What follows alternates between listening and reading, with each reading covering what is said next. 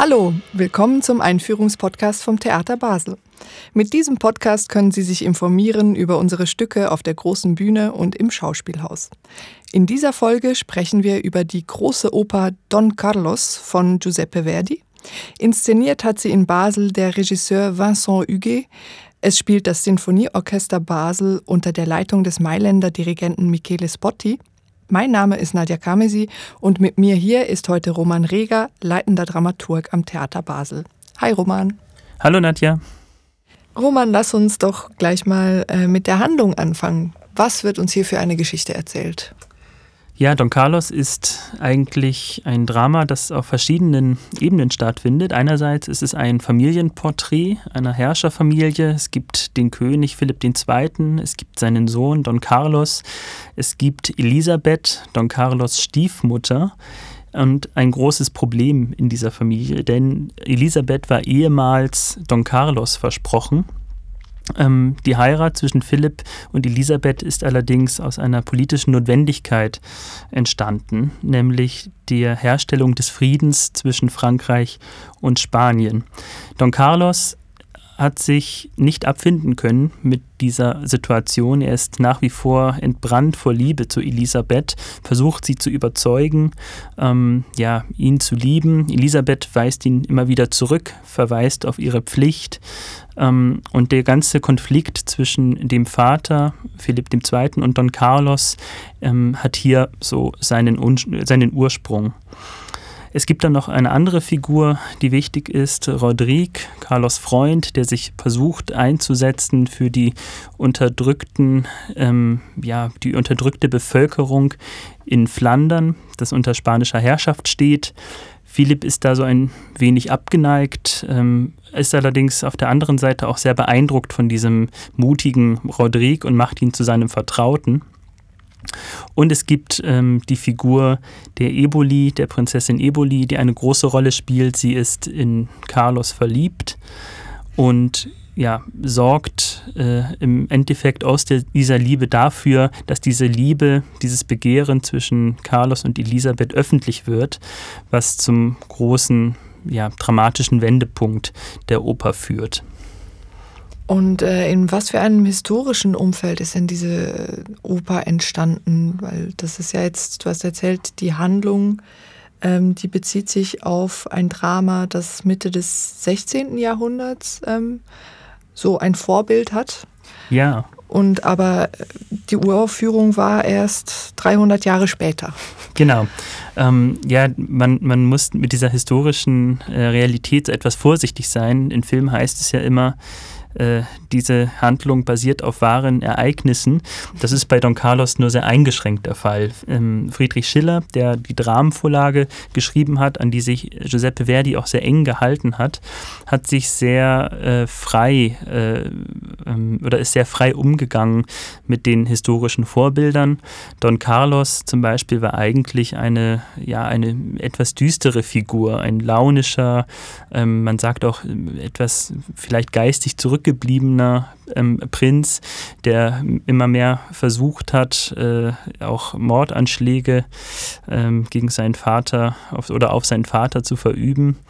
Ähm, aber die Idee, die dahinter steht, ist ähm, ja der Kampf äh, der Generationen, ähm, die auch von Idealismus beeinflusste Freiheitsgedanke. Ähm, diesen hat Schiller versucht, in dieser Figur des Don Carlos zu einer konkreten oder konkret Gestalt werden zu lassen. Und äh, Giuseppe Verdi ist ihm hierin sehr stark gefolgt. Also das äh, private Familiendrama ähm, hat ihn sehr interessiert, aber eben auch das Problem von, ja, von Hierarchien, das Problem von ähm, einer Gesellschaft, die sich neu arrangieren muss, ähm, auch einer ähm, sehr ähm, problematischen Kirchenhierarchie. Äh, all das sind so Themen, die Verdi aufgenommen hat in seiner Oper Don Carlos und die auch im dieser Mitte oder so späten, Mitte, spätes 19. Jahrhundert sehr wichtig waren ähm, in der Gesellschaft. Das ist ja nicht äh, Giuseppe Verdis erstes Werk, wo er auch politisch oder eben religionskritisch wird. Ähm, trotzdem oder vielleicht auch deswegen hatte es das Stück am Anfang aber eher schwer.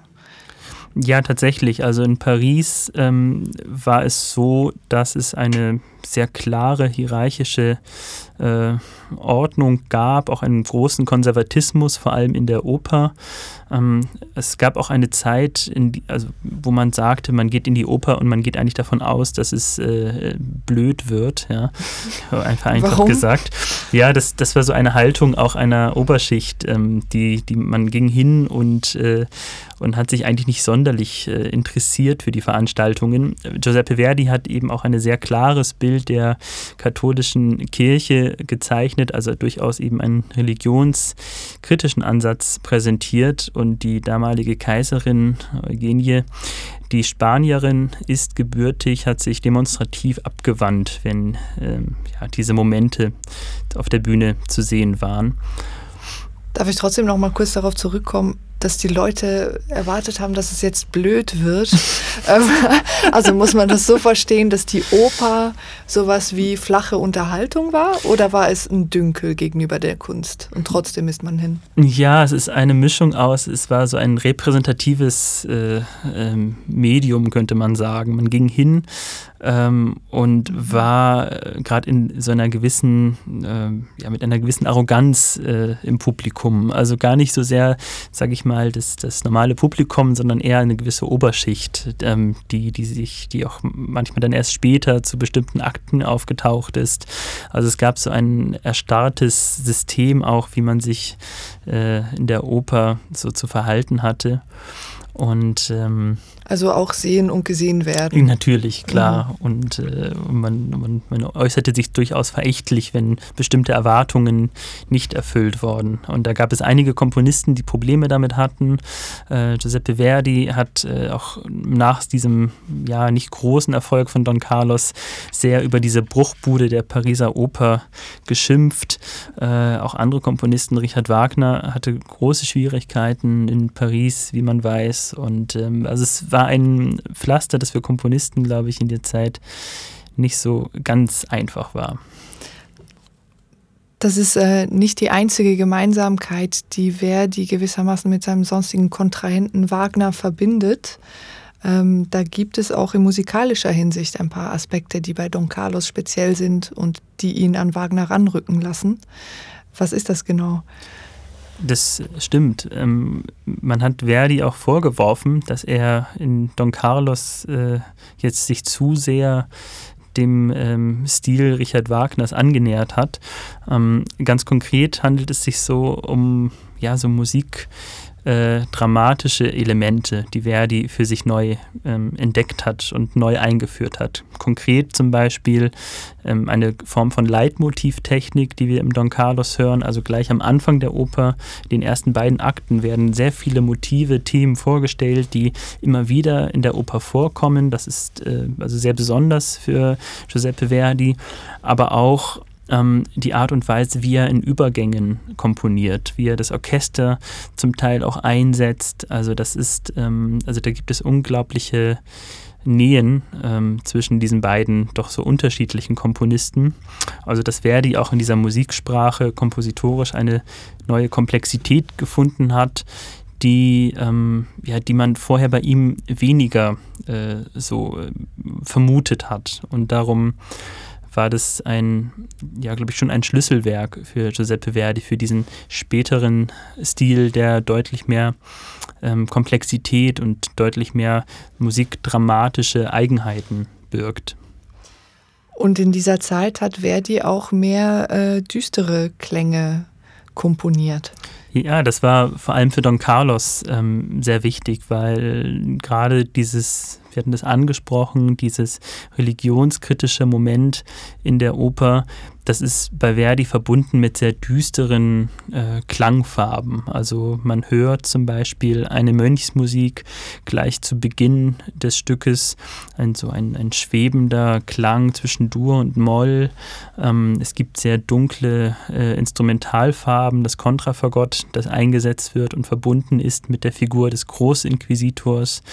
Ähm, und ähm, auch überhaupt tiefe Bläser, tiefes Holz, ähm, das so hindurch scheint, also ähm, auch tiefe Stimmen. Es gibt zwei Bässe, ähm, die ein Duett singen. Das ist dann sehr, sehr äh, selten in der Operngeschichte. Und ähm, ja, dieses, dieses äh, dunklere Timbre, das war, glaube ich, etwas, was sehr eng verbunden ist mit der Geschichte und ähm, dem Stoff Don Carlos. Und diese Mönchsmusik, die du vorhin erwähnt hast, das möchten wir uns gleich mal anhören.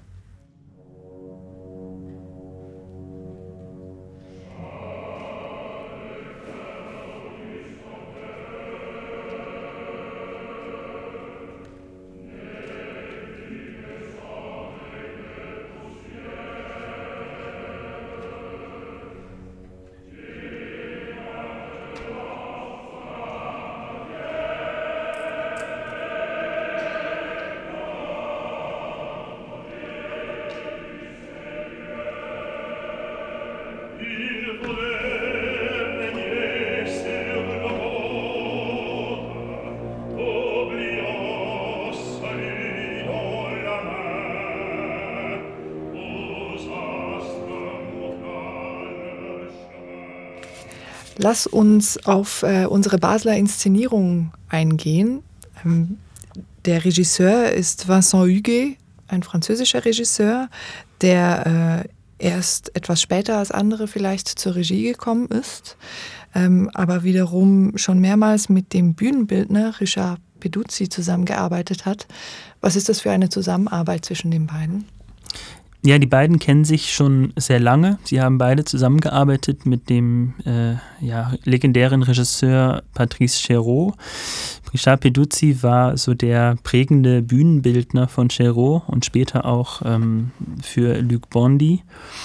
Und Vincent Higuet hat die letzten Arbeiten von Patrice Chéreau begleitet. Also aus dieser Zeit kennen sie sich. Und als dann Vincent Higuet so seine ersten Regiearbeiten selbst verantwortet hat, war auch Richard Piduzzi ähm, so der Bühnenbildner. Ähm, sie haben sich dann ein paar Jahre äh, nicht ähm, für gemeinsame Arbeiten verabredet. Und das ist aber sehr schön für diese Oper, ähm, dass diese beiden äh, jetzt wieder zusammenkommen, die sich schon so lange kennen und ähm, ja, einen, finde ich, sehr interessanten Zugang zu Don Carlos gefunden haben. Also zwischen Architektur und äh, seinem spanischen Stil, der in den Bühnenräumen mitschwingt. Ähm, und äh, es ist sehr, sehr eindrucksvoll, wie sie, wie sie da zusammenarbeiten. Ja, was erwartet uns denn? Also wie, wie fühlt sich diese Inszenierung an und wie sieht sie aus? Ähm, ja, also Vincent Huguet ist ein Regisseur, der ähm, sehr ja, konzentriert, sehr fokussiert arbeitet auf die Figuren und ihre Entwicklungen. Ähm, und was er, finde ich, sehr gut beherrscht, ist die ähm, Verbindung auch von großen Chortableaus, äh, die es ja einerseits gibt in dieser Oper, und sehr intimen Kammerszenen, die so das Gegenstück dazu sind.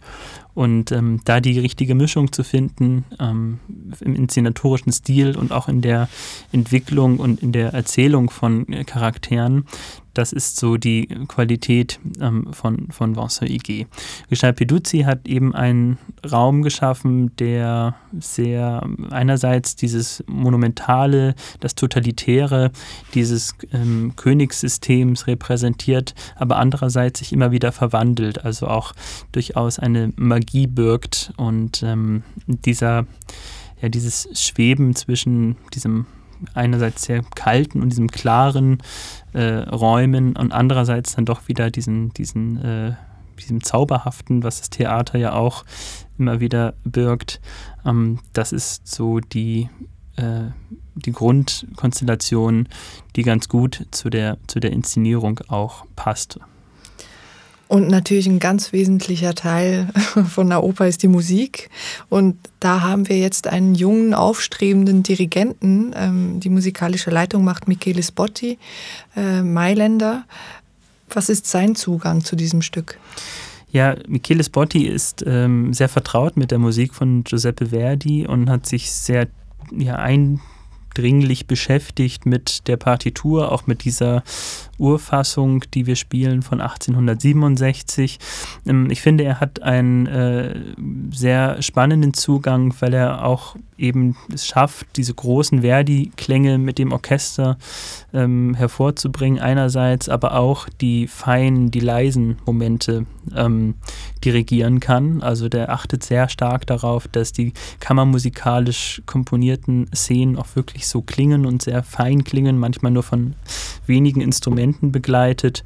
Ähm, und gerade in dieser Widersprüchlichkeit oder in diesen Gegensätzen erzählt sich so die, dramatisch, äh, die dramaturgische Struktur von der Oper Don Carlos ähm, sehr, also sehr gut. Und das ist eine große Qualität, die, glaube ich, ähm, nicht alle Dirigenten haben.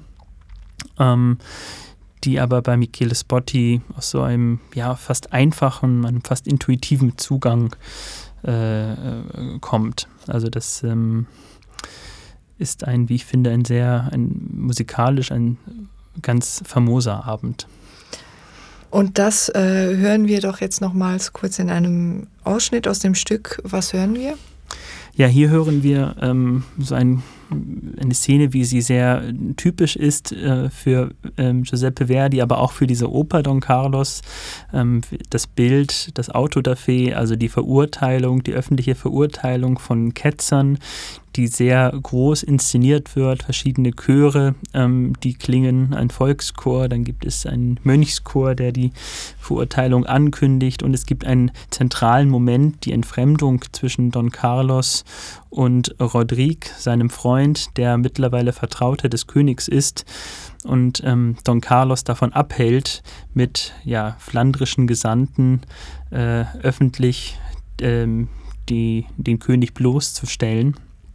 Also ein wichtiger Moment für die weitere Entwicklung des Stückes, ähm, der aber ja in diesen, einerseits diesen großen Klängen äh, zu hören ist, andererseits hört man das Motiv von Rodrigue und Carlos, das äh, so eine melancholische Note äh, bekommt an dieser Stelle und äh, zeigt, wie Verdi in Don Carlos mit thematischem Material umgeht.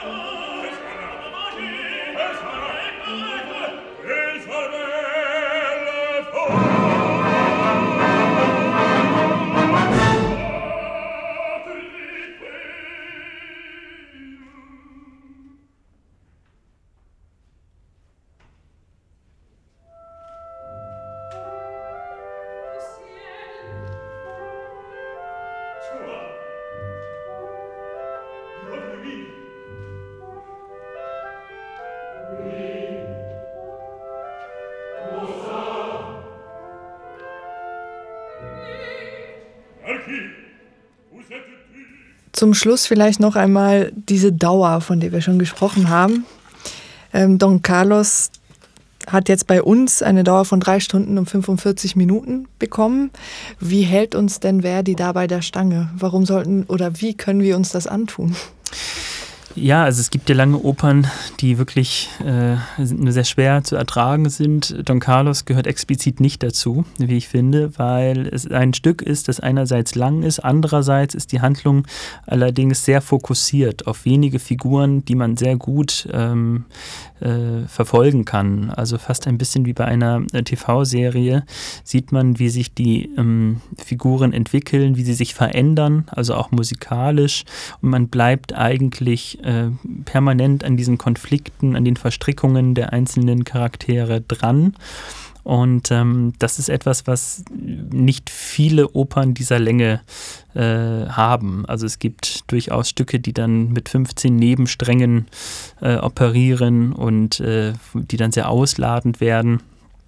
Ähm, das ist hier nicht der Fall. Es ist wirklich eine sehr dichte Erzählung, eine sehr fokussierte Erzählung. Es gibt sehr viele Duette, ähm, was besonders ist für die Oper. Ähm, zwar auch Arien, allerdings deutlich weniger. Und so ist man permanent äh, ja, beschäftigt und fasziniert eigentlich, wie die Handlung weitergeht und wie die Figuren auch weiter agieren werden. Also vielleicht wer schon The Crown gebinged hat oder noch vor längerer Zeit The Tudors und daran Spaß hat, sollte auch diesen Abend eigentlich ähm, gucken können und durchaus auch Vergnügen empfinden dabei. Ähm, vielen Dank für diese Einführung, Roman. Vielen Dank, gerne. Don Carlos spielen wir für Sie in der Spielzeit 21-22 noch bis Ende Mai auf der großen Bühne. Das Stück dauert 3 Stunden 45 Minuten mit zwei Pausen. Mehr Infos gibt's auf unserer Webseite www.theater-basel.ch.